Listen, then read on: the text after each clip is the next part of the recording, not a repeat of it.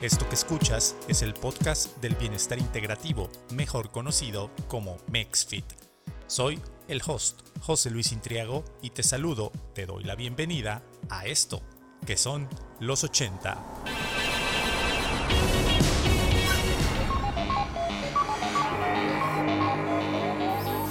Exactamente, los 80 episodios de MexFit. En esta ocasión cerramos con broche de oro con el episodio número 89, hablando de esa disciplina que hace más de 20 años le empezó a otorgar y a llenar a nuestro territorio mexicano de medallas a nivel olímpico, el Taekwondo. Llegado a México en 1969, esta disciplina traída por el maestro Dai Won Mon, llamado originalmente karate coreano, México es una de las potencias a nivel mundial en Taekwondo. En la mesa de trabajo se encuentra con nosotros Ulises Román López. En su línea de vida es licenciado en Administración. Practica el taekwondo desde los 6 años. Es multimedallista nacional, entrenador de esta disciplina y director de la Academia Fábrica de Campeones. Además, es entrenador de campeones nacionales. Checa muy bien esta conversación. Es momento de cerrar con broche de oro los 80 episodios de MexFit y abusados, porque los 90 se nos vienen encima. MexFit. Es un espacio que busca fomentar el bienestar físico, mental, espiritual, social y emocional del ser Abrimos micrófonos para conocer las voces, voces, perspectivas, perspectivas, anécdotas y tips de personalidades que te cautivarán minuto a minuto. Minuto a minuto. Conoce más desde un punto de vista integral total. El mundo del fitness no volverá, no volverá a escucharse igual. Y estamos instalados en romper paradigmas en esto que es el mundo del fitness desde el año 2020. Eres bienvenido a MexFit te recuerdo que el contenido de este podcast es de carácter educativo y de entretenimiento. Si te surgen interrogantes acerca del tema que vamos a platicar el día de hoy, bueno, no dudes ni un instante en acercarte a tu profesional de confianza y resolver todas esas dudas que puedan surgir tanto de este episodio como algún otro que tengas la oportunidad de haber escuchado de este concepto llamado MexFit. Aclarado el punto, es momento de presentar a nuestro invitado, el cual, bueno, me da muchísimo gusto. Es un honor que haya aceptado la invitación así rápido como debe ser, en caliente ni se siente. Muchísimas gracias por haber aceptado la invitación y le doy la más cordial bienvenida a Ulises Román. ¿Cómo estás? Gusto en saludarte. Hola, hola, muchas gracias. De hecho, muchas gracias por la invitación primero. Y pues bueno, qué bueno que, estamos acá para compartir un poco de, de las experiencias. Así es. Hoy vamos a hablar de unos cuantos catorrazos, darnos unos pues no sé cómo serían coloquialmente hablando, moquetazos, golpazos, guamazos, no sé. Aquí está para aclararnos todas esas dudas. Vamos a hablar del taekwondo, ¿sí? Es una de las disciplinas que maneja porque haces, también haces fusión o algo así, con, o solamente manejas este, taekwondo. Sí, bueno, yo soy especialista en taekwondo. Okay. Las otras disciplinas las hago por mera recreación. Este, sí he sido practicante de box, me gusta el jiu-jitsu, me gusta el kickboxing pero mi especialidad es el taekwondo y es en lo que estoy enfocado completamente. Bueno, pues vamos a platicar entonces enfocándonos en eso y en todo lo que realiza para sentirse bien. Pero bueno, para romper el hielo siempre lo he dicho, eh, vamos a empezar obviamente con la pregunta. ¿Cómo es que Ulises descubre su camino en el bienestar a través de esta disciplina o cómo llegas a esta disciplina a lo largo de tu vida? Híjole, pues la verdad es que es bien padre porque yo siempre he dicho que encontré el amor muy, muy temprano, a los seis años. Una coincidencia eh, muy afortunada. Mis, papás vieron una pequeña escuelita muy sencilla cerca de donde vivíamos y me llevaron, no nos llevaron, somos tres hermanos, a los tres nos llevaron. Ajá.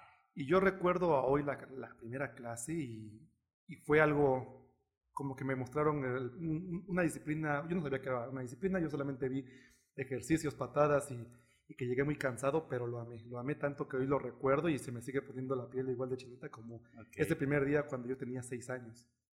Llegué tan emocionado que, que híjole, yo creo que mis papás vieron eh, mi, mi, cara y mi expresión y dijeron, no, pues esto le gusta. Se fue dando. En ese tiempo no era taekwondo, era lima lama. Una disciplina, un arte marcial diferente, pero, pero con, obviamente con bases similares y me gustó mucho, me gustó mucho, me encantó, pasaron los años, eh, cumplí 6, 7, 8, 10. Y a los 10 años, mi maestro de Lima Lama, pues cerraron la escuela. Okay. Y mis papás pues buscaron otra opción, ¿no? Porque la opción era yo seguir en las artes marciales. Específicamente en Lima Lama, pero no había escuelas de Lima Lama. Un arte marcial muy bonita, ¿eh? me, me encanta Lima Lama. Todas las disciplinas marciales las respeto mucho. Yo creo que cualquier persona que diga que una es mejor que otra es, es, no sabe nada. Ajá. Porque suele pasar de que, no, que esto es mejor, que el otro es mejor. Tuve, he tenido la fortuna de practicar varias disciplinas y no me atrevería a decir que una es mejor que otra. Y encontré una academia de taekwondo y yo estaba un poco renuente. En Lima Lama, obviamente porque no sabía, eh, decíamos como que en taekwondo eh, no está tan padre, ¿no? Por decirlo de una manera. Ajá. Eh, y pues no había otra, me metieron a taekwondo. Y pues de ahí qué bueno que me metieron a taekwondo porque hubo una oportunidad de crecimiento que a lo mejor en Lima Lama en ese tiempo estaba apenas empezando, no se hubiera podido dar. En taekwondo conocí, tuve la suerte de estar con unos maestros que me han aportado mucho y sobre todo que me enseñaron un camino por donde, por donde ir, ¿no? Me dijeron, no solamente es para practicar, sino que hay un camino donde tú puedes crecer hasta donde tú quieras. Y me dijeron, puedes ir a las Olimpiadas. Dije, ah, caray, qué padre. Ah, ah, ah eso me interesa. Y coincidió que en ese tiempo, mis primeras Olimpiadas que, que yo vi ya de manera consciente fueron las del 2000. Ok. En Sydney 2000. Ajá. Y un cuando hay un mexicano que es Víctor Estrada, que es un referente. Pues me tocó verlo competir. Yo tenía, ¿qué será? No me acuerdo, 12, 13 años. Y no, me enamoré. O sea, yo dije, yo quiero, ese es mi deporte, yo quiero esto, y de aquí no me van a, me van a sacar, ¿no? Entonces, pues ese es mi inicio en el taekwondo. Eh, muy, me siento muy afortunado por haberlo conocido y por tomar esa, esa línea y sobre todo porque conocí unos maestros que, que me enseñaron un mundo en el cual yo podía conquistar, ¿no? Ok, entonces, más o menos, ¿cuánto tiempo tienes trabajando con Taekwondo? Pues mira, en Taekwondo entré a los 11 años, ya son casi 20, ¿qué? 20 tantos años ya, ¿eh? ya practicando el Taekwondo de manera ininterrumpida. Ajá. Entonces sí, ya, ya son muchos años. No, sí, ya, ya. Ahora sí que ya eres de respeto. Somos, siempre somos de respeto, pero ya los años son los que pesan en cuanto a, práctica. Y bueno, actualmente sigues en esa... Me, llama mucho la atención porque cuando lo contacté me dijo, no, pero es que yo ya no ejerzo. Digo, no, ¿cómo que no? Así, ¿cómo que no? bueno, ya no lo practica a, a competir, ¿no? Eso creo que fue el, el, ámbito, o a lo mejor yo lo entendí mal. Pero bueno, ¿qué es, haces actualmente tú para mantenerte en este camino de la disciplina. Sí, bueno, la verdad es que una vez que entré en el, taekwondo yo lo tomé como un estilo de vida. Okay. Digo, toda la gente, tú me comprenderás, que buscamos ser fit, pues buscamos esto como un estilo de vida, algo que se lleva día a día y que no, pues no sé, no, no, te pesa hacerlo.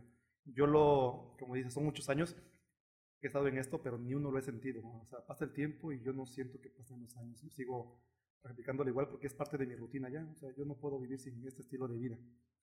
Eh, yo empecé a competir desde chiquito, ya de una manera a lo mejor un poquito de alto, de alto nivel, de los 13 a los 27 años, pues competí siempre en nacionales, entrenando dos, tres veces al día, de una manera más ya profesional, no tanto eh, como, como, recreación. Ya te mencionaba yo que decía que ya me retiré porque de manera competitiva a esos niveles, pues ya no lo, ya no lo hago, pero yo sigo practicándolo. Todas las mañanas pues, hago ejercicio, todos los días eh, intento hacerme unos estiramientos, pateo, cuando se puede hago combate, ya no en las competencias como antes, pero yo sigo haciéndolo y estoy seguro que mientras pueda lo seguiré haciendo. Es algo que no pienso dejar, que me hace sentir muy bien y, retirado de la competencia, de alta competencia, pero no de, no, no, por, no, no del todo. pero no de la disciplina en general. Así es. Ah, ok, perfecto. No, y eso es lo genial. Y creo que todavía aún más genial lo que realizas con esa disciplina, que es eh, para mí siempre ha sido, es genial decir que eh, todo lo que has aprendido en la vida, sea mucho sea poco, si lo compartes con los demás, ya estás del otro lado. Y tú creo que haces eso, bueno, no creo, haces eso, porque compartes todas tus experiencias con ese deporte, creo que tu pasión desde los seis años que decías, a mí me encantó meter guamazos y patadas y los amé, creo que esa pasión se transmite y la transmites porque pues te dedicas a impartir actividades o clases. Sí, sí, fíjate que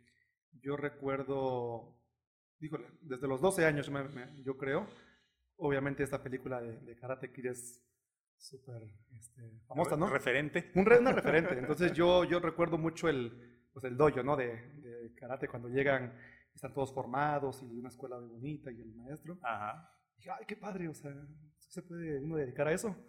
Y, y dije, no, pues yo quiero dedicarme a eso. Tenía 12 años y yo estaba seguro que Que quería cuando ser. creciera iba yo a, a dedicarme a eso. Obviamente en el camino pues muchas veces te dicen, no, pues el deporte, lo clásico, no, el deporte no vives, ¿no? O, Ajá, sí. o es Del arte y del deporte no vives Claro. y, que- y es lo principal.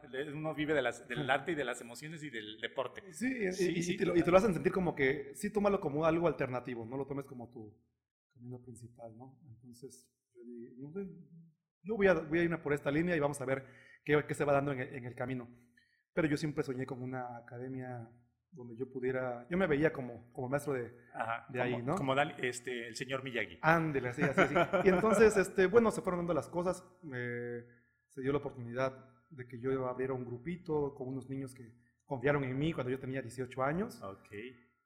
Y el grupo fue creciendo, ¿no? Yo este, fue creciendo poco a poco. De repente ya no eran 10, eran 20 y de repente eran más. De repente, en vez de estar en, una, en un espacio muy pequeño que me prestaban, pues ya tuve la necesidad de, de crecer un poco. Y, y bueno, a la, a la fecha, pues afortunadamente ahorita yo creo que tenemos una de las escuelas más, más grandes de, de la región, eh, con resultados, no quiero sonar eh, un poco presumido, pero nuestros resultados son a niveles nacionales, la verdad nuestros competidores han, han- son constantemente medallistas nacionales, eh, le tiramos a lo grande. Ujú. Y eso es a lo que nos dedicamos, ¿no? Eh, a, a transmitir. Yo siento que no trabajo, nunca he sentido que he trabajado, Ah, me dedico a sí. esto, pero te lo juro que siento que nunca he trabajado, solamente voy y hago lo que me gusta y afortunadamente pues han dado las cosas. Oye, pero fíjate que como a veces estamos acostumbrados a, a- bueno, a lo mejor que se vea mal o que creemos que se ve mal que decir, eh, le tiro a lo grande. No tiene nada de malo tirarle a lo, a lo grande. Creo que a eso venimos, a ser felices y a tirarle a lo grande, a lo que sea, y en el campo en el que tú hagas, ¿no? Tanto, a lo mejor si es deportivo, de reconocimiento, que es fama, ¿no? Vamos a decirlo, Claro. fama, reconocimiento, poder.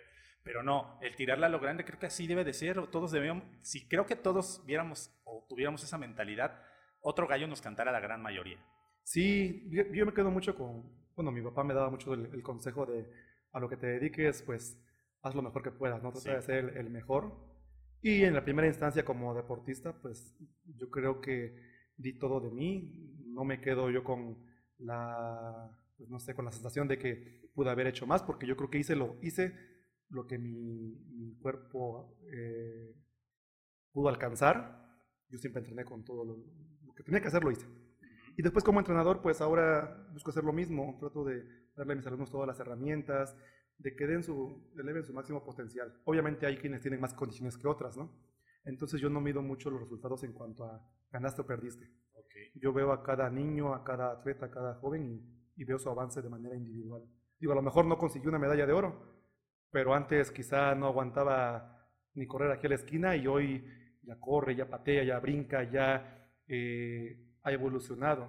Entonces yo me fui mucho en eso, en, en cómo has avanzado tú de manera individual, no enfocándote mucho en los resultados. Digo, los resultados se dan, se dan solitos, afortunadamente se nos han dado, pero, pero yo he tenido casos de niños que, que llegaban sin coordinación o que, que decía uno, pues vamos a ver, vamos a ir poco a poco con él porque eh, le cuesta más trabajo. Ujú. Y ahorita, digo, el, el caso, tengo un ejemplo, tengo un muchacho que cuando entró, yo, yo cuidaba que no le pegaran tanto, ¿no? Porque el muchacho, pues, parecía un espagueti, se- muy, muy flojito del cuerpo, era muy alto para su edad, hoy es muy alto también.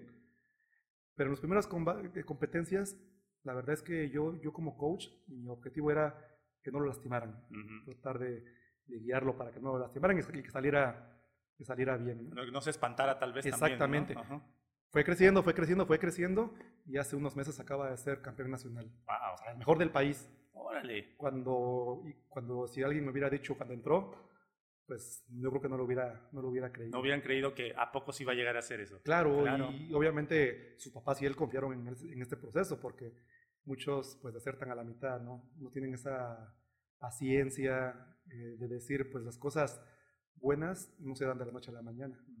Este muchacho tuvo la confianza, yo lo conocí a los 8 años, tiene ahorita 18 años, es campeón nacional y tiene la mentalidad de que él quiere ser un mundial. Entonces, pues me alegra mucho haber contribuido en, en esa, en ese camino. Digo, no me, no me adjudico el crédito, yo creo que solamente aporté un, un poquito, pero afortunadamente pues ese poquito que aportamos yo creo que ha hecho una diferencia. Pues creo que son tres partes, ¿no? Tanto la tu, el, tu 33% sí lo tienes asegurado, por decirlo así, porque son sus papás, que claro. a fin de cuentas lo apoyaron, él también que quiso salir adelante, porque sentado pudo haber dicho, no quiero, no quiero, no quiero, y sácalo de ahí, pues no se pudo. Y tú que tuviste que aportar también desde la visión, creo que el mejor, espérate, no le vayan a pegar tan duro, o, o, mira, pega mejor así, o haz mejor esta patada en lugar de esto, y esquiva esto de esta manera pues también es, tiene su chiste. ¿no?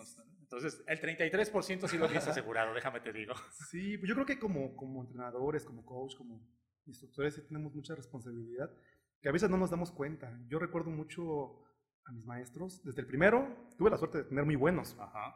Digo, tú hace rato escuché que, que comentabas que se acercaran como un profesional. Es muy importante. Claro. Eh, yo tuve la suerte, quizá muchos no la tengan, yo tuve la suerte de encontrar instructores muy buenos, muy profesionales, que cada uno de sus consejos me llegó en lo más profundo de mi ser y cada uno ha aportado, sin que yo me diera cuenta, porque yo era muy chico, fui creciendo, pero fui escuchando sus consejos y han aportado a lo que a mi manera de pensar ahorita, han aportado en, mi disciplina.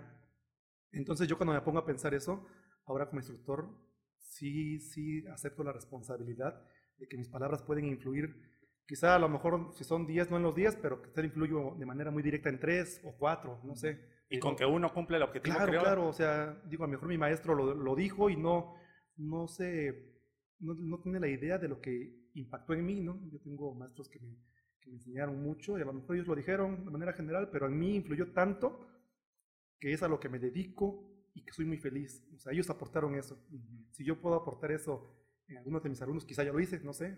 Eh, o quizás estoy en, en, el camino, yo creo que es una, una noble, noble causa, una noble labor y espero que se dé.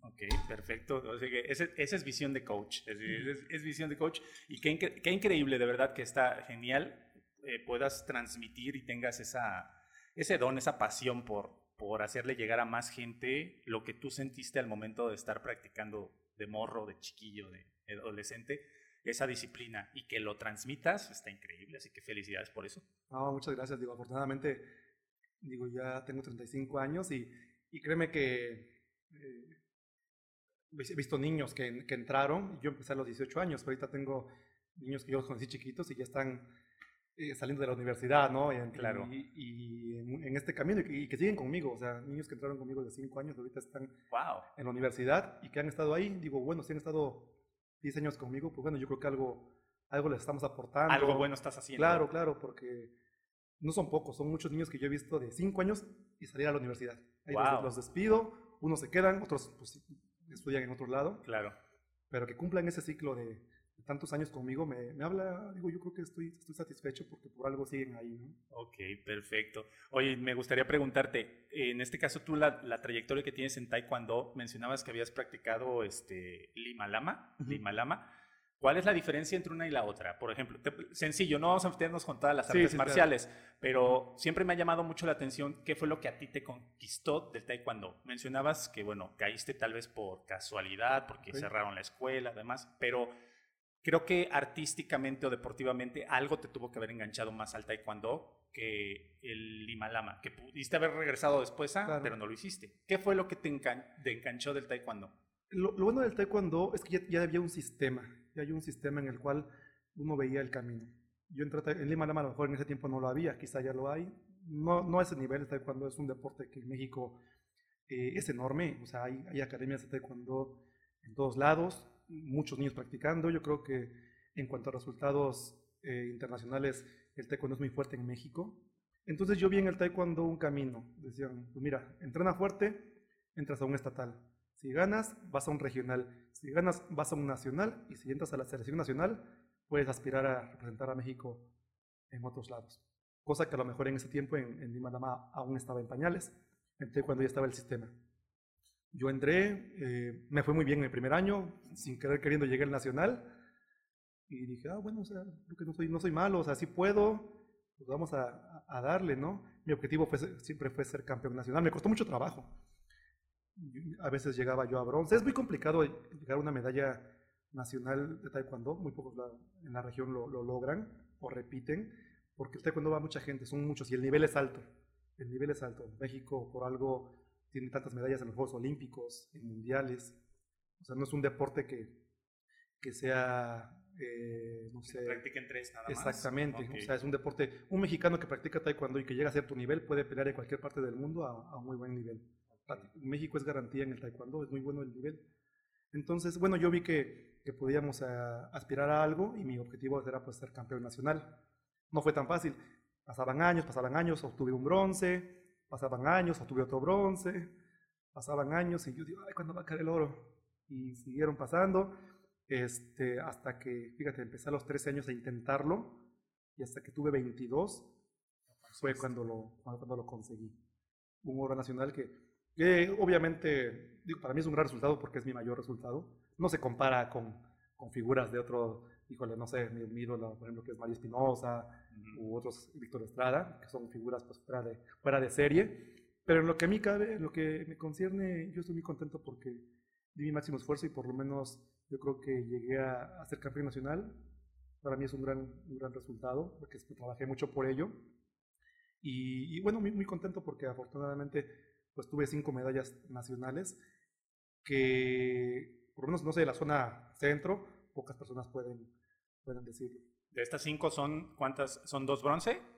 Eh, tengo un oro, una plata y tres bronces. Y tres bronces. Así es. Ok. Bueno, no sé, con respeto, digo, porque no cualquiera, ¿eh? Así que, Bueno, déjame decirte que mi objetivo después cuando me, cuando dejé de competir es, mi objetivo siempre fue que un alumno mío me supere. Claro digo, aquí en Orizaba Córdoba había visto, había habido medallistas, pero yo creo que yo estaba entre los primeros lugares, por menos en Orizaba el primero. Sí, sí, sí. Y en la zona pues ha habido más, ¿no?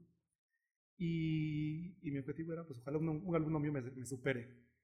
Hoy tengo una alumna, Naomi López, que tiene 17 años y me ha superado por el triple. ¿En serio? En serio. ¡Wow! Lleva, ¿qué te diré?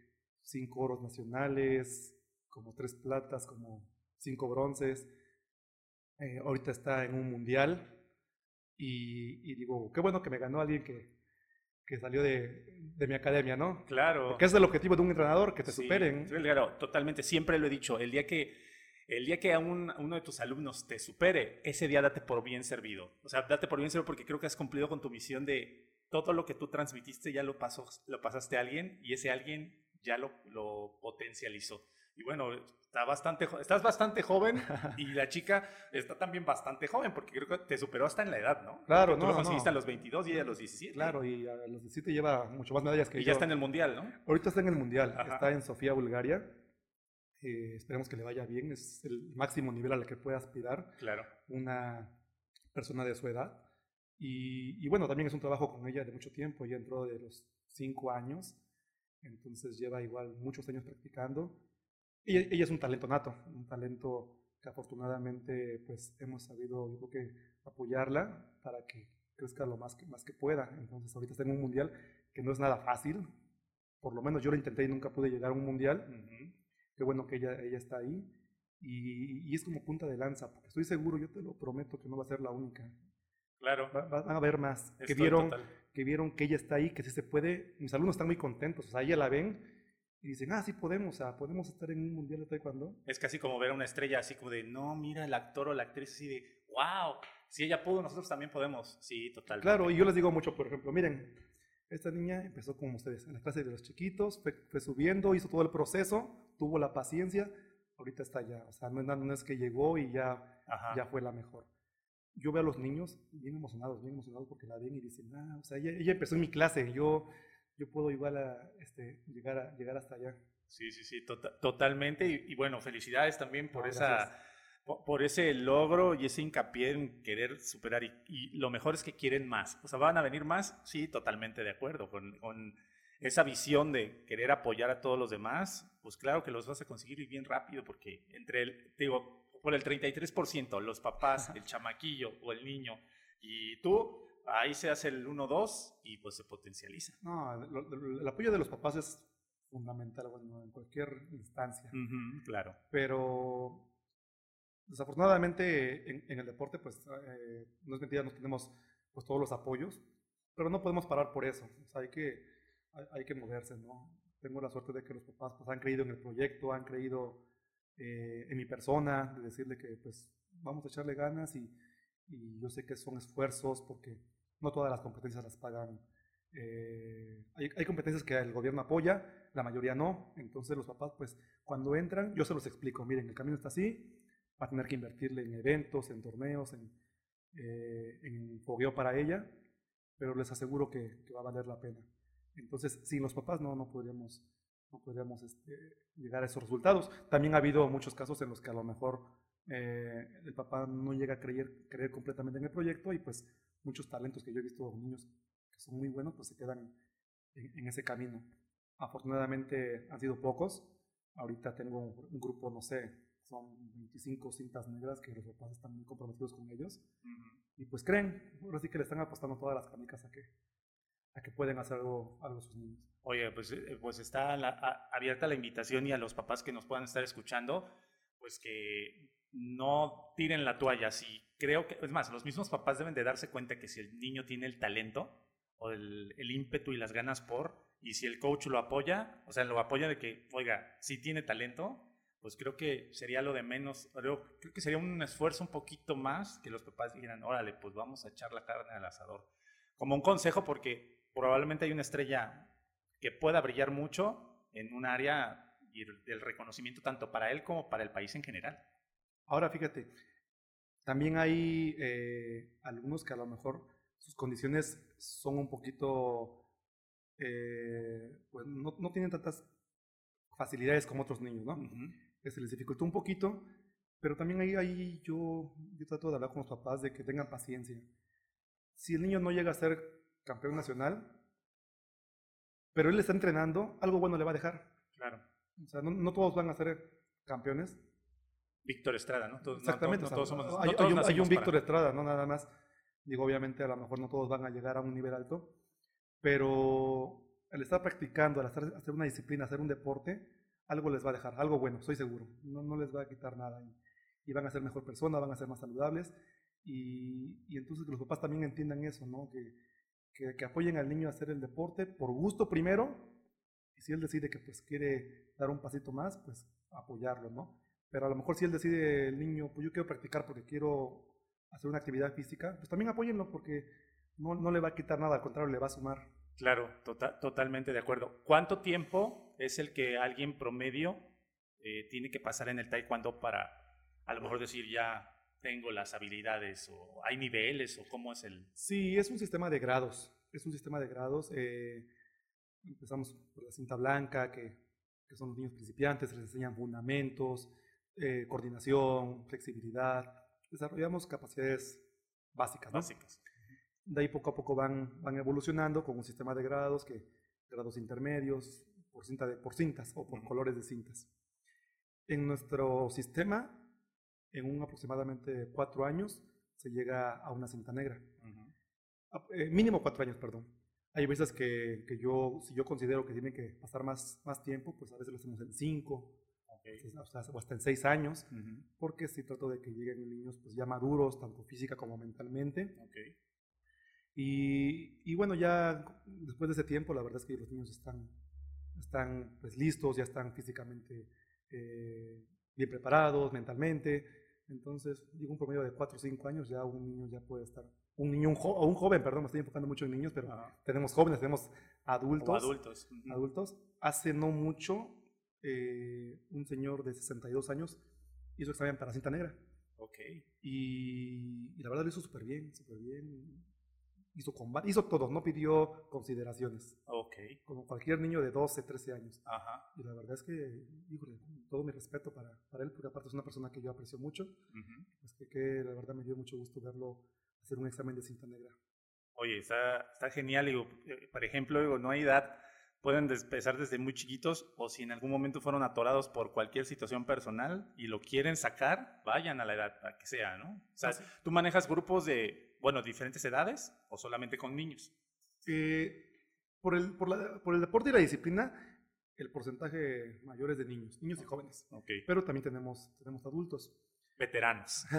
sí, sí, cualquier edad. Donde encajamos nosotros, bueno, yo por lo menos. Sí, cualquier edad puede, puede ingresar. Digo, pues, el deporte atrae más a niños, está porque también el cuando lo han eh, incluido en las escuelas, en talleres, entonces sí ha captado más en su porcentaje de niños jóvenes, pero es, es, es para todos.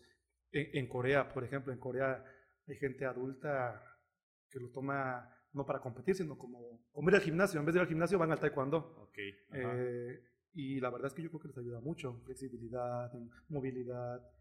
Entonces yo creo que cualquier edad es, es, buena. Y bueno, creo que también hay un punto importante que es la salud mental que te da la misma práctica de la disciplina. Porque hasta donde sé, salvo que tú también me digas lo contrario, no sé si las diferentes artes marciales, eh, si el jurado, en este caso que tú puedas ser parte del mismo, decide que mentalmente no está preparada una persona para recibir el grado, porque puede ser también que yo sea cinta negra, pero pues no tenga ni la más mínima idea de lo que es la, el arte marcial, es, como decimos, te, te, reservas el derecho de admisión, o sea, de que puedas no otorgar el grado y esperarte tantito a decir, espérate, bájale dos rayitas a tu intensidad de amor de ego y ya después vemos si podemos otorgar el grado. ¿Sería también viable hacer eso? Sí, de hecho, pues está el estigma, ¿no? De que el taekwondo o las artes marciales son, son violencia. Ajá, sí, así es. No, este, mi hijo de por sí es inquieto, si aprende taekwondo, pues va a pegar más. Sí, sí, no. Entonces, eh, nosotros lo vemos del lado contrario.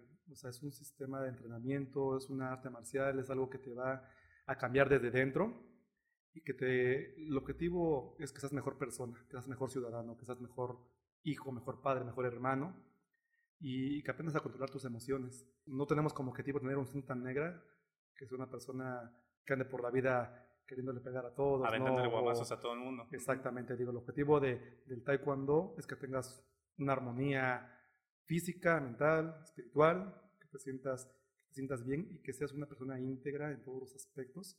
Digo, la educación de, su casa es, es, obviamente es fundamental, pero nosotros queremos aportar en eso, de que que, que fortalecer el respeto, la disciplina, que, que, cumplas con todo eso y entonces que tu grado de cinta negra sea solamente pues el reflejo de todo lo que lleva atrás.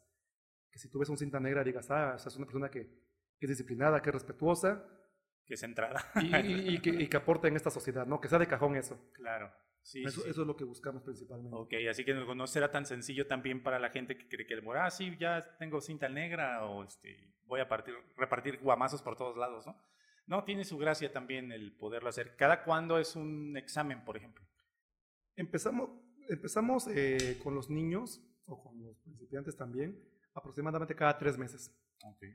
En ese periodo, según nuestra carpeta técnica, se cumple con los requisitos eh, físicos, técnicos, y como dices, de, de conducta también, porque con los niños jugamos mucho con la conducta, ¿no? Claro. Es decir, pues cumple, cumple en tu casa, respeta a tus papás, si te ganas siendo buen hijo, obedeciendo, haciendo tus tareas, si tú trabajas en eso y tu papá ve que tu papá, tu mamá ve que estás cumpliendo, pues te va a cumplir tu papá con un examen. Okay. Digo, yo te autorizo el examen técnico táctico. Tus papás que te autoricen si lo haces. Porque si no estás cumpliendo con tus papás, no, no se vale. No, no, te puedo aceptar un examen donde tú cumples conmigo y no cumples con tus papás. Claro. En tu principal tarea, tu única tarea que es ser buen hijo, ¿no? Que bueno, en fin de cuentas ahí entra la coherencia de decir, bueno, me estoy portando bien con el maestro, pero le estoy casi, casi haciendo berrinche a mi mamá, ¿no? Entonces hay una coherencia que tiene que existir tanto si te aplicas para uno, pues tienes que aplicar para el otro también y no hay vuelta de hoja, creo. Así es. Entonces, el examen es casi cada tres meses, como te digo, dependiendo de cada, cada niño. Y, y, pues ya, uno llega a la cinta negra en, en, cuatro años. Hay más camino después de la cinta negra. Muchos dicen que, que ahí se acaba, pero no, ahí se empieza. Okay, de la sí. cinta blanca a la cinta negra estás aprendiendo taekwondo. Después de la cinta negra ya haces taekwondo. Okay. Entonces muchas veces dicen, llega la cinta negra y ya, ya te sales, ya acabaste. Ajá. Cuando apenas estás, estás empezando. No, bueno, yo así lo entiendo. Yo llegué a mi cinta negra a los 13 años. Y pues... No has parado. No he, no he parado, ni pienso, ni pienso parar. La verdad es algo que me llena. En un momento cuando dejé de competir, dije, bueno, voy a hacer otras actividades que me encanta el deporte en general. He nadado, corro, fútbol, todo lo hago. Pero todo me regresa al taekwondo porque es lo que me, me llena más. Es, es, es, mi caso, ¿no? Cualquier persona puede tener un deporte en específico que lo llena y pues yo creo que pasará el tiempo y lo seguirá practicando en mayor o, o menor medida. Así es. Y bueno, hace, hace un tiempo, bueno, minutos atrás mencionabas también que era un poco erróneo decir que la gente dijera una disciplina es mejor que la otra, ¿no? Hablando, por ejemplo, de artes marciales, ¿no? Este, me llamó mucho la atención porque también eso es muy dado a que, ay, no, tal disciplina es mejor que esta, o no sé, que el gimnasio es mejor que el crossfit o la natación es mejor. Y entre las mismas artes marciales que se diga, el karate es mejor que el taekwondo, o el himalama es mejor que tal, creo que ahí estamos como bastante erróneo el estar diciendo que una es mejor que la otra. Y eso me llamó mucho la atención, ¿no? Porque no, hay mucha gente también así que se atreve a decir, esta es mejor que la otra, ¿no? Cuando realmente todo suma. Claro. Jamás me atrevería a decir que un arte marcial es mejor que otra, u otro deporte, ¿no? Cualquier deporte te va, te va a pedir disciplina, te va a pedir pues, dedicación. Entonces, yo como arte marcialista no denostaría ningún deporte. Hay muchos, muchas veces que le dan tendencia al puro fútbol, puro fútbol. Claro. A lo mejor tiene mm, en unos aspectos una connotación negativa, pero si yo lo veo como deporte, es un gran deporte, les, va a sumar, o sea, trabajo en equipo, disciplina, actividad física. Entonces, cualquier deporte es muy bueno, obviamente hay que ir con profesionales.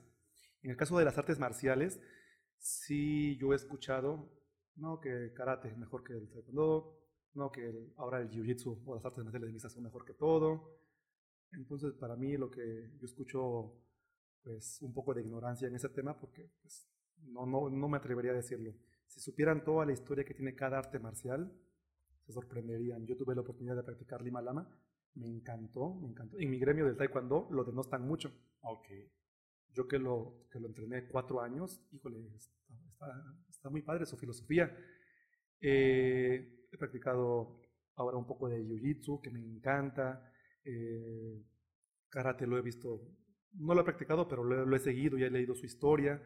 Entonces, cuando conoces la historia, cuando lees, cuando, pruebas, no te atreves a decir que un arte marcial es, es mejor que otra. O sea, no, me atrevería a decirlo. Todas son buenas, diferentes quizá, pero no creo que haya una, mejor que la otra. Así, y no metiéndome en camisa de once varas, que siempre he dicho, por ejemplo, la religión es igual, o sea, todos adoran o todos alabamos a un determinado ser, que es un ser supremo al cual se le rinde un culto, que esa es la guía de la mayoría o de casi todas las religiones, el que sea, pónganle el nombre que ustedes quieran. Y creo que en las artes marciales la dirección es la misma para todas, o sea, que es lo que mencionas de la salud mental, el equilibrio, el ser coherente con, el de ayudar a, el de no usarla para golpear, sino para defenderte, que no es lo mismo podría sonarse, ah, pues es casi igual, pues no, tiene su, su, filosofía detrás de, estamos hablando de que todos van hacia una misma dirección, pero cómo nos encanta estarnos complicando la existencia que una es mejor que la otra y la mía sí, la mía sí sirve y la tuya no, como para qué. O sea, ¿qué sentido tiene cuando todos vamos por un mismo camino que es el de sentirnos bien o el de sentirnos respaldados con? Claro, los fundamentos son los mismos, ¿eh? Claro. Los fundamentos de su filosofía es la misma. Quizá cambian aspectos, técnicos, tácticos, sí, es lo único. Pero la filosofía de todas las artes marciales es la misma. De hecho, yo creo que si ves a un practicante de karate, o un practicante de taekwondo, un practicante de judo, de otra arte marcial, vas a encontrar una personalidad similar. Todos buscando, eh, todos muy respetuosos, todos este, tratando de apoyar al, contrario. Por ejemplo, aquí cambia mucho hay eventos de taekwondo, torneos, y hablo con los papás antes de una competencia porque les digo, oigan, miren, quiero hablar con ustedes porque aquí no es como, como en otros deportes, aquí no vamos a hacer el ¡ey! O sea, no, no La ola. exactamente, o, o, insultar al, al, rival.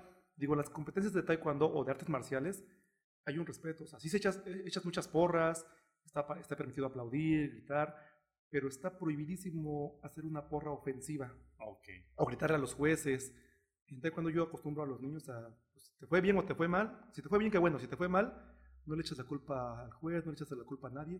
Asume tu responsabilidad y ya. Entonces, yo hablo mucho con los papás, porque a lo mejor están acostumbrados muchas personas a, ir a, echar porras, ¿no? Insultando, o juez no sabe nada, juez vendido. Cuando, cuando no, en el cuando no se acostumbra. De hecho, ha habido, o sea, hay un reglamento que si, que si una determinada porra Mm, es ofensiva, o sea, sancionan al competidor. Porque buscamos mucho eso, que sea, que sea congruente todo, de, lo que compiten hasta el público en general. Digo, las competencias que yo he asistido, la mayoría entiende eso y es una competencia muy bonita porque, porque es una sana competencia. Puedes ganar, puedes perder, te puede ir bien, te puede ir mal, pero por algo en las artes marciales hacen un saludo. ¿Has visto el saludo que es una reverencia? Claro. Lo hacemos al iniciar y al acabar. La reverencia o el saludo que hacemos es una eh, señal de respeto a la persona que tengo al frente, con la que me voy a... A, des, a, deschongar. Exactamente. Claro. Pero entendemos que es un deporte, que es una disciplina. Empiezo, te respeto, gracias por que vas a pelear conmigo. Nos podemos dar hasta por debajo de la lengua y acabamos. Volvemos a hacer un saludo, nos damos la mano y pues gracias por compartir conmigo esa experiencia de, de pegarnos. sí. No, pero aparte también tiene algo de... Hay algo por ahí de filosofía, bueno, de, podremos decirle de alguna manera, aunque vamos a deschongarnos aquí en el domo o en, la tarima, mm, me atrevo a decir que no todos los golpes cuentan. O sea, tienes que dar determinados golpes en determinados momentos. Así creo que era en el karate, si no me equivoco. Pero en el taekwondo no creo que diste mucho, pero no es de que, ay, te voy a romper la nariz y ya porque te rompí la nariz va este, tres puntos para mí, ¿no? O sea, eh, es entre que sí, sí el golpe o el catorrazo y no, no, no, no tampoco. Eh, creo yo, porque la situación es que me, llama mucho la atención a veces que ciertos puntos sí cuentan, o ciertos golpes o patadas cuentan y otros no. Entonces, eh, puede haber que desbaraté al contrincante, pero mi punto no contó así de, ¿pero cómo? Sí, pues fíjate que muchas veces no entienden, eh, las personas que no practican el taekwondo no lo entienden porque ha evolucionado mucho. Ahora se maneja un sistema de petos electrónicos y caretas electrónicas. Entonces, pues eh, tenemos unos protectores en los pies que tienen sensores, que ese sensor debe tocar el sensor del peto o del casco. Entonces, hay veces que, el, que tú pateas y suena, pero quizá el sensor no conectó, entonces pues no marca el punto. Ahorita el taekwondo ha cambiado. Si ves el taekwondo hoy y el taekwondo hace 20 años, parecen dos disciplinas, diferentes. Pero bueno, uno tiene que ir adaptando. A uno les gusta más el viejo estilo, a otros el nuevo estilo pero pues no que quedarnos en el que me gusta más como era antes, tenemos que enfocarnos en el hoy. Sí, en, el, en, lo que evoluciona y adaptarte a, que también estaba muy en el sentido de dejarle todo al árbitro, ¿no? Al el de sí lo vi, no lo vi, no lo de, no lo, no me di cuenta. sí, ahorita, claro, con ese sistema se busca ah, un poco más de justicia, ¿no? y, y, quitarle esa carga al juez, que antes eras, pues, depende, si te iba bien, ah, qué buen juez, no, si te iba mal, ah, el juez el, juez vendido. Claro, entonces no, ahorita todo se va a la tecnología. Qué bueno, qué bueno que ocupen la tecnología. Obviamente tiene fallas, pues. Claro. Como en, el fútbol, ¿no? Que repetición, pues hay veces que aún con repetición no saben ni si está bien o está mal. Entonces, sí, hay un margen de error, pero se ha disminuido. Y la situación es pareja para, para ambos, ¿no? Uno entra con ese sistema electrónico y si me va bien o me va mal, pues ya es completamente mi responsabilidad. Claro, y mira que acabas de mencionar algo muy, muy fuerte, que cuando les que le dices al niño o al joven, dicen, no, no, no, no, a ver, perdiste, acepta tu responsabilidad. Creo que esas palabras son bastante fuertes para cualquiera que te digan, pero ¿cómo? O sea, perdí, y, o sea, perdí y es mi responsabilidad. Y como que es un golpe fuerte para el ego. A veces no, si no estamos como muy preparados de aceptar que yo fui el culpable cuando realmente así fue. Pero queremos echarle la culpa a todo el mundo, al árbitro, al de enfrente, a mi papá, a mi mamá, al coach, al que sea. Pero no, el culpable fuiste tú. Pero eso de aceptarlo es difícil. Y, es parte del aprendizaje y es algo que el deporte te ayuda, porque digo, en la, vida también te va bien o te va mal, ¿no? Entonces uno no puede andar por la vida culpando a todas las circunstancias. Yo creo que el deporte sí te prepara para eso. No he conocido a una persona que haya ganado siempre. No sé si tú me pasar el dato. No, no, no, Yo no conozco una persona, en este caso un deportista que diga yo gané todos los, todos los eventos. Yo recuerdo una frase de Michael Jordan, ¿no? Que dice que él falló tantas veces, por eso es el mejor, que aprendió de sus errores. Entonces, yo con los niños, digo, trabajo mucho con niños, por eso hablo mucho de la palabra de los niños, jóvenes, trato de, decirles eso. Y, la verdad se lo digo a los niños para que lo escuchen los papás. Claro. Entiéndelo tú, Juan, se lo digo a ti, Pedro. Claro, porque yo les digo, ¿sabes qué? No ganaste, ¿qué hiciste mal? Aprende y, y siempre me ha tocado, no, es que me, me robaron la pelea. No, no te robaron nada ahí estabas tú o un contrincante en las mismas circunstancias, te fue bien, qué bueno, te fue mal, de modo, asimílalo, aprende y buscamos en la otra, la próxima ocasión. Lo bueno del deporte es que siempre hay muchas oportunidades, te puede ir, ir, mal y siempre vas a tener la revancha. Ya depende de ti si quieres eh, ir por ella. Claro, totalmente. Y lo que mencionas del poder repetir después, pero también decir, bueno, perdí, ¿por qué fue que perdí? Porque el, digo, el aceptarlo y ver a lo mejor, ya sea la repetición de la pelea o analizar cuáles son los puntos y a lo mejor esas debilidades que pude haber tenido ahí, superarlas. Pero a veces es bien complicado, por eso decía, digo, es bien fuerte. Creo que cuando lo dijiste, dices, ay, canijo, digo, decírselo a alguien más, eh, es necesario, siempre lo he dicho, pero no todo el mundo lo acepta. Así de decir, espérate, o sea, fue tu culpa. No, pero... Eh, claro. te pones energúmeno, ¿no? Porque estás enojado por el momento, por diversas, pero es cierto, es nuestra culpa. Y pues dar el siguiente paso, no quedarte enfrascado en que perdí, perdí y ahí. Es difícil, pero bueno, no imposible. Y, es bien complicado porque digo, a, nadie nos gusta, a todos nos gusta escuchar halagos, pero cuando te dicen, oye, hiciste esto mal, siempre va a haber así como algo, te pones a la defensiva de, no, yo no. Entonces debe ser muy maduro para, pues, para aceptarlo. Tengo la suerte de que, híjole, yo creo que, no sé si mis alumnos me respetan tanto o me tienen miedo, pero jamás me contestan. ¿no? Las dos juntas pueden siempre, Siempre me dicen, siempre me dicen, no sé si me lo dicen de dientes para afuera, pero dicen, sí, profe, sí, profe, sí, profe y yo quiero pensar que, que ellos son lo, madura, lo, suficientemente maduros para, para aceptarlo y para, para, crecer. Yo creo que sí, yo creo que sí. Digo, lo veo porque pues siempre lo han, siempre ha habido la revancha y afortunadamente eh, han crecido, han crecido con, eso. Sí, claro, tota, totalmente. No queremos pensar que le dan el avión al profe. No, no, no, no. Sí, no yo espero que no. Sí, pero no, la muestra está en que, bueno, por ahí anda una chica en Bulgaria, pues compitiendo por su medalla y pues va, va a traerse buenos resultados. Y, fíjate que ella es un caso, es una niña de un carácter muy fuerte. Ok. Un carácter muy fuerte. Eh, le ha ido bien, le ha ido mal también. He sido duro con ella también. Y afortunadamente, yo siempre estoy esperando cuando me va a contestar, porque su, su carácter es muy fuerte. Pero afortunadamente siempre, yo creo que también por la, la disciplina que manejamos, ella podría quizá debatirme o contestarme, pero yo creo que ella entiende mi rol como entrenador y podrá molestarle lo que le digo, pero ella sabe que pues es por su bien y ahí está. Y digo, su carácter es lo que la ha llevado allá, porque puede ser muy buena físicamente y con condiciones, pero tiene un carácter donde ella no se deja, o sea, ella es una luchadora incansable y en los entrenamientos pues peleamos mucho porque pues yo soy muy duro también con ella porque quiero que aproveche todo su, su potencial. Pero te digo, no, afortunadamente siempre me ha respetado. Soy, soy muy duro con ella en el sentido deportivo. Yo, yo eh, pongo bien la, la diferencia de, del entrenamiento a después. Yo mis alumnos los, los amo, los adoro.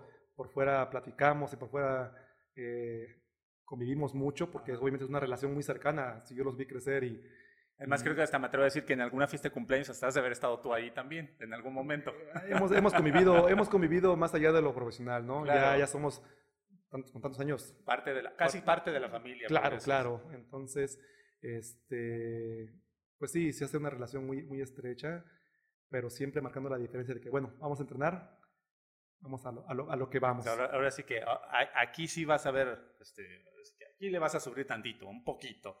Pero bueno, fíjate que también a, veces creo que qué bueno que eh, Naomi, Naomi se llama, yo creo que se, vamos a decirlo de una manera, se cuadra contigo y qué bueno que se cuadre contigo porque a pesar de que pueda ser una chica rebelde de carácter fuerte, eh, sabe que contigo eh, encuentra a alguien y va a prosperar. Entonces creo que me, atrevo a decir que ella se cuadra a pesar de que le refunfuñe puede hacer, estamos hablando al aire, pero sabe que contigo va a conseguir un objetivo. Y la situación es que qué bueno que, sea, que seas tú, porque le estás llevando por, el, por un buen camino a conseguir pues logros y objetivos en su vida. Y eso está muy chingón, de verdad. Pues fíjate que yo hablo con ellos. O sea, con ella he hablado, con otros alumnos he hablado que yo les he dicho, oye, mira, no lo tomes personal, te voy a exigir mucho, te voy a gritar mucho, te voy a presionar mucho. Te quiero mucho, pero te voy a traer... Entre eh, creo que entre el mismo te quiero mucho, ahí va el de, pues sí, no te quiero, pero no te quiero en el piso, así que órale, párate. Sí, sí, sí. Entonces yo hablo con ellos y les digo, ¿estás dispuesto? Antes de empezar, o sea, antes de que yo cuando yo confío en que, que pueden aspirar a algo más, siempre les, les llamo de manera mejor, eh, a veces general, a veces privada, y les digo esto, están las cartas sobre la mesa. Va a ser duro, va a ser fuerte, te voy a exigir mucho, tú dime si estás dispuesto. Si no estás dispuesto, no pasa nada, no, no, no, no me voy a enojar, nada más yo, yo sabré cuál es tu objetivo y quiero que estemos en, el mismo canal. Entonces, si tú me dices que sí, estamos en el mismo canal y, de ahí nos vamos. Y afortunadamente ellos me han dicho, sí, profe, está bien. Entonces yo creo que por eso es que yo los puedo presionar mucho, obviamente siempre respetándolos, yo trato de respetarlos mucho, porque no por ser su entrenador, pues, por ejemplo, yo con ellos nunca les hablo de malas palabras o... Sí, claro. Trato de ser muy respetuoso, pero los presiono mucho. Y ellos saben, aunque se enojen, saben que es por su bien. Saben que vamos por ese objetivo. Y así como ella, tengo otros muchachos que, que los presiono demasiado, pero afortunadamente creo que entienden que es por porque los dos tenemos una meta y queremos llegar a ella. Ok, sí, claro, totalmente de acuerdo. Y, me encanta esta, esta charla, digo, y hablando específicamente de, como dices, bueno, presionarlos o a lo mejor que no se malinterprete el concepto, claro, que no se debe de malinterpretar porque realmente es, como dice, siempre he dicho, la olla de presión cose los frijoles a presión. ¿Y qué hace? Hace que los frijoles sepan aún más buenos. Ah, pues ese es el concepto de presión precisamente, que de, de eso salga una, ¿cómo nacen los diamantes? También a presión. Entonces, a, eso voy. Y normalmente lo asociamos como algo negativo cuando realmente es presionar, pero ¿por qué? Porque sé que yo, bueno, yo como entrenador y la experiencia estoy viendo un talento, un potencial en determinado chico o chica y va a llegar lejos y ahí va, así de, tienes que poder porque puedes, Entonces, eso, es, importante. Y como ella se confunde mucho eso, Muchas veces a lo mejor alguien que está ajeno al deporte o a esto puede decir, no. Eh, así que feo les grita. O así, o, este, ¿qué pasa con su infancia? Que la aprovechen. Oigan, están en, en esa edad pueden. Ah, es cuando, cuando tienen toda la energía, todo el potencial en, bruto, pues hay que pulirlo, ¿no? Entonces, este, o sea, que no se confunda en, no lo estamos maltratando, obviamente e, es, son una sesión de dos, tres horas, en donde se, se, digo, se presiona, pero no es, no es un aspecto negativo. Lo que buscamos es que que su potencial lo, eleven lo, más, lo más que puedan, ¿no? Ok, mira, me encantó de verdad el, el cómo has eh, pulido tu técnica de haber hecho y haber aprendido tantas cosas y ahora lo estás implementando con tus chicos. Está genial, ¿eh? Muchas felicidades, de muchas verdad. Gracias, de, verdad, porque me encanta cómo, cómo se apasiona y dice él, pero es que hablo mucho de los niños, de los niños. Pero pues es que te encanta ese, ese rollo de transmitir o el conocimiento, lo mucho, siempre he dicho, lo mucho o poco que has aprendido, lo transmites y eso está muy chingón. No todos nos prestamos a compartir lo que hemos aprendido, así que bien por eso. Sí, gracias. No, me da, me da risa, ¿no? De que yo a todos les digo niños y ya son jóvenes de 18 años y, pues yo los vi chicos, entonces, a ver, niños formados, bueno, pues ya no somos niños. Ya, perdón, se me... Así de, ustedes de todas maneras vengan para acá. Así es. Este. Entonces, sí, está, está, increíble, así que este, bien, bien por eso y muchas gracias por compartirlo. Y bueno, tengo por aquí algunas preguntas que normalmente le hago a los invitados claro, claro. en los momentos que le llamo MexFit relacionados con los eh, cuatro ejes. Eh, me gustaría saber, este, Ulises, ¿cuál es la idea o recomendación más absurda que te han dado en la vida, del deporte o de la vida en general, a ti? Y que digas, o que has escuchado de alguien que diga a otra persona, ay, te cae, está loco.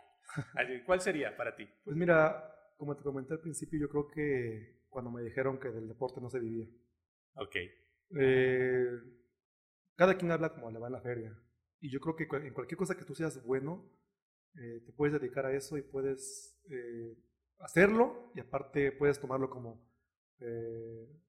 como tu vida, como tu plan de vida yo me, tocó a lo mejor escuchar muchas veces que, que estudia una carrera pues que, en la que te puedes dedicar, ya sabes, este, y no está mal, sin embargo mi corazón decía el deporte, o sea, mi corazón siempre dijo el deporte, yo soy licenciado en administración y, y bueno, yo creo que lo he sabido compaginar porque al final de cuentas trabajo en mi academia, me administro yo solito, pero todo enfocado en, el deporte. Entonces, si tú eres bueno en el baile, o si tú eres bueno en el canto, o si tú eres bueno en, en algo, no te digan que no puedes hacerlo, ¿no? Eh, tú hazlo y, y, no sé, en una, cuando acabé la, la, universidad me dijeron, bueno, ya vas a dejar el deporte y te vas a, a dedicar a tu carrera. Y dije, no, yo me voy por, por mi deporte y si me va bien o me va mal, será mi decisión. Pero yo estoy seguro que me va a ir bien porque lo amo y porque creo que lo puedo hacer bien y nunca, nunca dudé. Nunca dudé. Entonces, ya, ya con la academia llevamos muchos años. Afortunadamente está una academia muy estable, tenemos muchos, este, laboralmente estamos muy bien. Entonces yo creo que tomé una buena decisión. No, no, no escuchar eso de que no puedes, ¿cómo no vas a poder? O sea, tú, tal vez tú no pudiste, yo sí. Totalmente, estoy, estoy de acuerdo con eso. El que nos gusta como pisotear los sueños de los demás, ¿no? Si, ah, tú no puedes, ahora tú siéntate ahí, no se puede. Claro que se puede, ¿no? Entonces, este, el, motivar a los demás, digo, pero sí, creo que sí es una de las grandes absurdas ideas que se han escuchado en el mundo, decirle a alguien que no puede, cuando, también cuando ni siquiera lo conoces, ni sabes, ni... No, no, no, y la gente se atreve a decir ese tipo de cosas. Totalmente de acuerdo. ¿Cuál sería un momento incómodo en tu camino de buscar el bienestar o de competir o de todo este rollo del taekwondo? Sí, un momento incómodo, pues quizá cuando, cuando empiezas, ¿no? El, el dar el paso a hacer algo, algo nuevo, ¿no? Yo recuerdo a los 19 años me tuve la invitación para estar en selección nacional. Y bueno, yo llegué a la selección nacional como, como invitado porque pues tenía yo ciertos méritos. Y llegué a la selección nacional y encontré a figuras olímpicas. La que me recibió fue Lidia Salazar, plata olímpica y medallista mundial. Me dijo, ah, ¿cómo te llamas? Ah, Saúl Ulises. Ah, pues bienvenido, somos la selección nacional. Y pues pásale, ¿no? Y a mí me, me dejó en shock. Dijo, ay, o sea, eh, entonces fue, fue, muy incómodo porque vi muchas figuras y yo, pues bueno, yo le echaba ganas. Y la verdad es que me costó mucho trabajo, me costó mucho trabajo hablarle a figuras que yo admiraba en la tele y, poder estar ahí. Y a lo mejor sentir que, digo, ay, sí, me merecería estar aquí con ellos, pateando con ellos.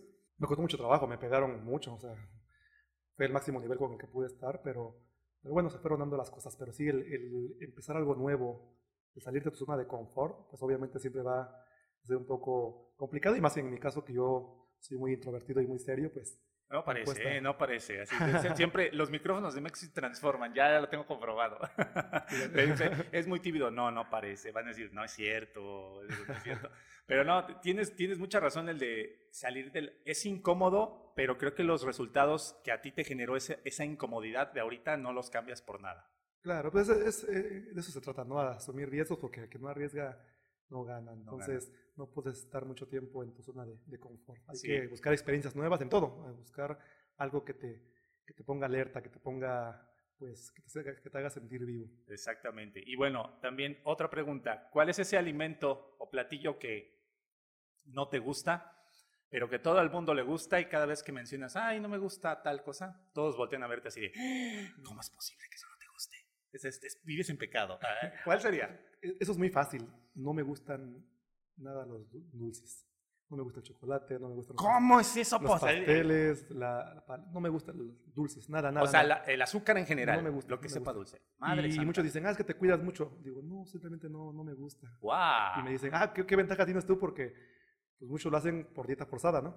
Yo, por ejemplo, no, me gustan las hamburguesas, no me gustan los... Los tacos, los tacos me encantan. Ajá. Pero hamburguesas, pizza, no, me, no, no lo hago por dieta, simplemente no me gusta. ¿A poco? Mi nene no le gusta la pizza, oiga. La, puedo comer, digo, no la hago feo, pero si yo puedo decidir. Ajá, no, sería una de tus opciones. El chocolate, o sea, el chocolate. ¿No te gusta? No me gusta el chocolate. Madre santa. Así virgen.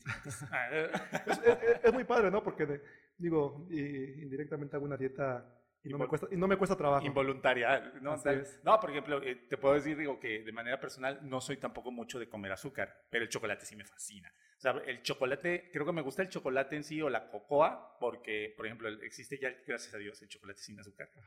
O el chocolate amargo, ese me fascina, o sea, me así, este, una sentada. Entonces el chocolate sí me gusta, ya lo comprobé, no es el azúcar o la droga del azúcar.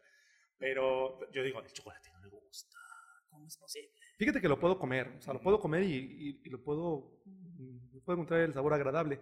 El detalle es que no se me antoja. Pero, no se me antoja. Pero mira cómo es el, el sabor agradable.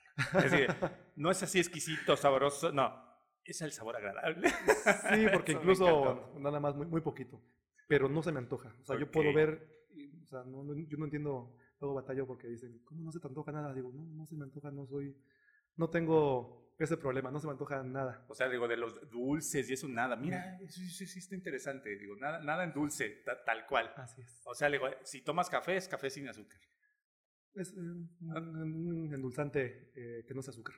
Ok, bueno. Ah, bueno, hay que endulzar un poquito, nada más.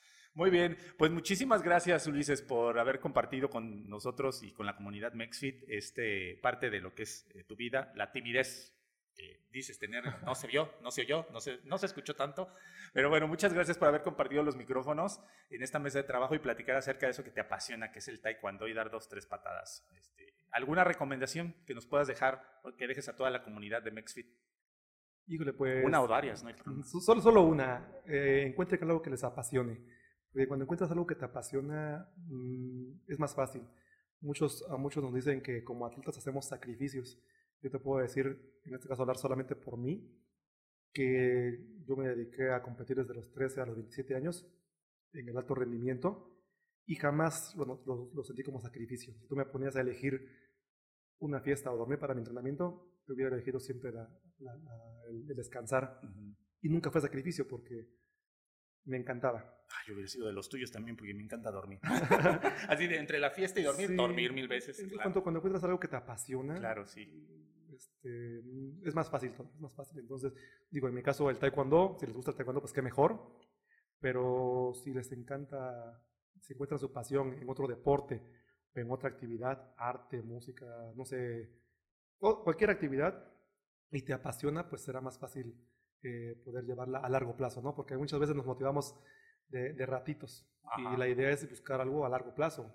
Yo hago ejercicio ahorita, pues lo he adaptado, antes era para competir, ahora lo hago por, eh, por el sistema de vida que me, me, gusta, pero quiero que sea sostenible, o sea, yo quiero crecer y pasar los años y seguir con ese estilo de vida, pero tengo que buscar igual algo que sea sostenible a largo plazo.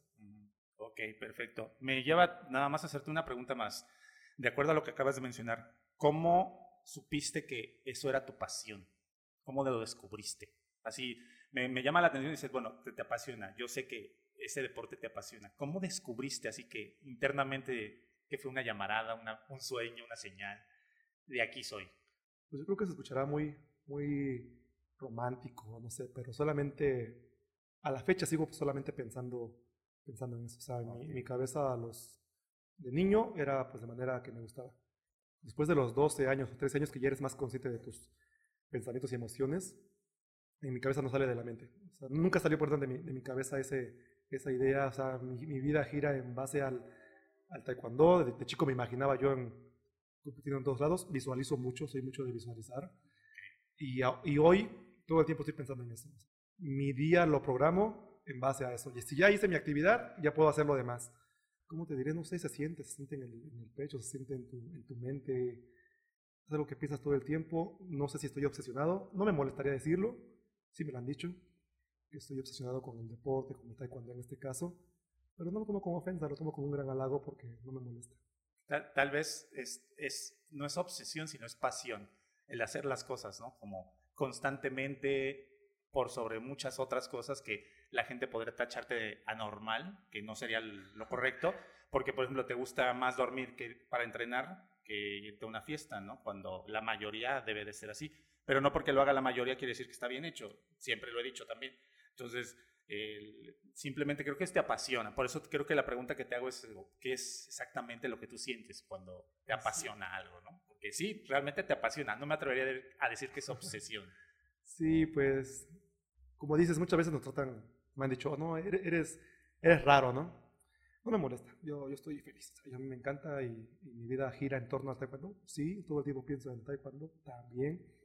Eh, muchas veces dicen que yo doy extra clases, pero esas son fuera de mi horario eh, normal. Ajá. Y luego porque me gusta, o sea, yo los domingos cito a mis alumnos a los que quieren y vamos a correr vamos a hacer entrenamientos extras. O sea, yo todo el tiempo quiero... A estar haciendo taekwondo. Entonces, este, pocos me aguantan el ritmo. pero no puedo evitarlo.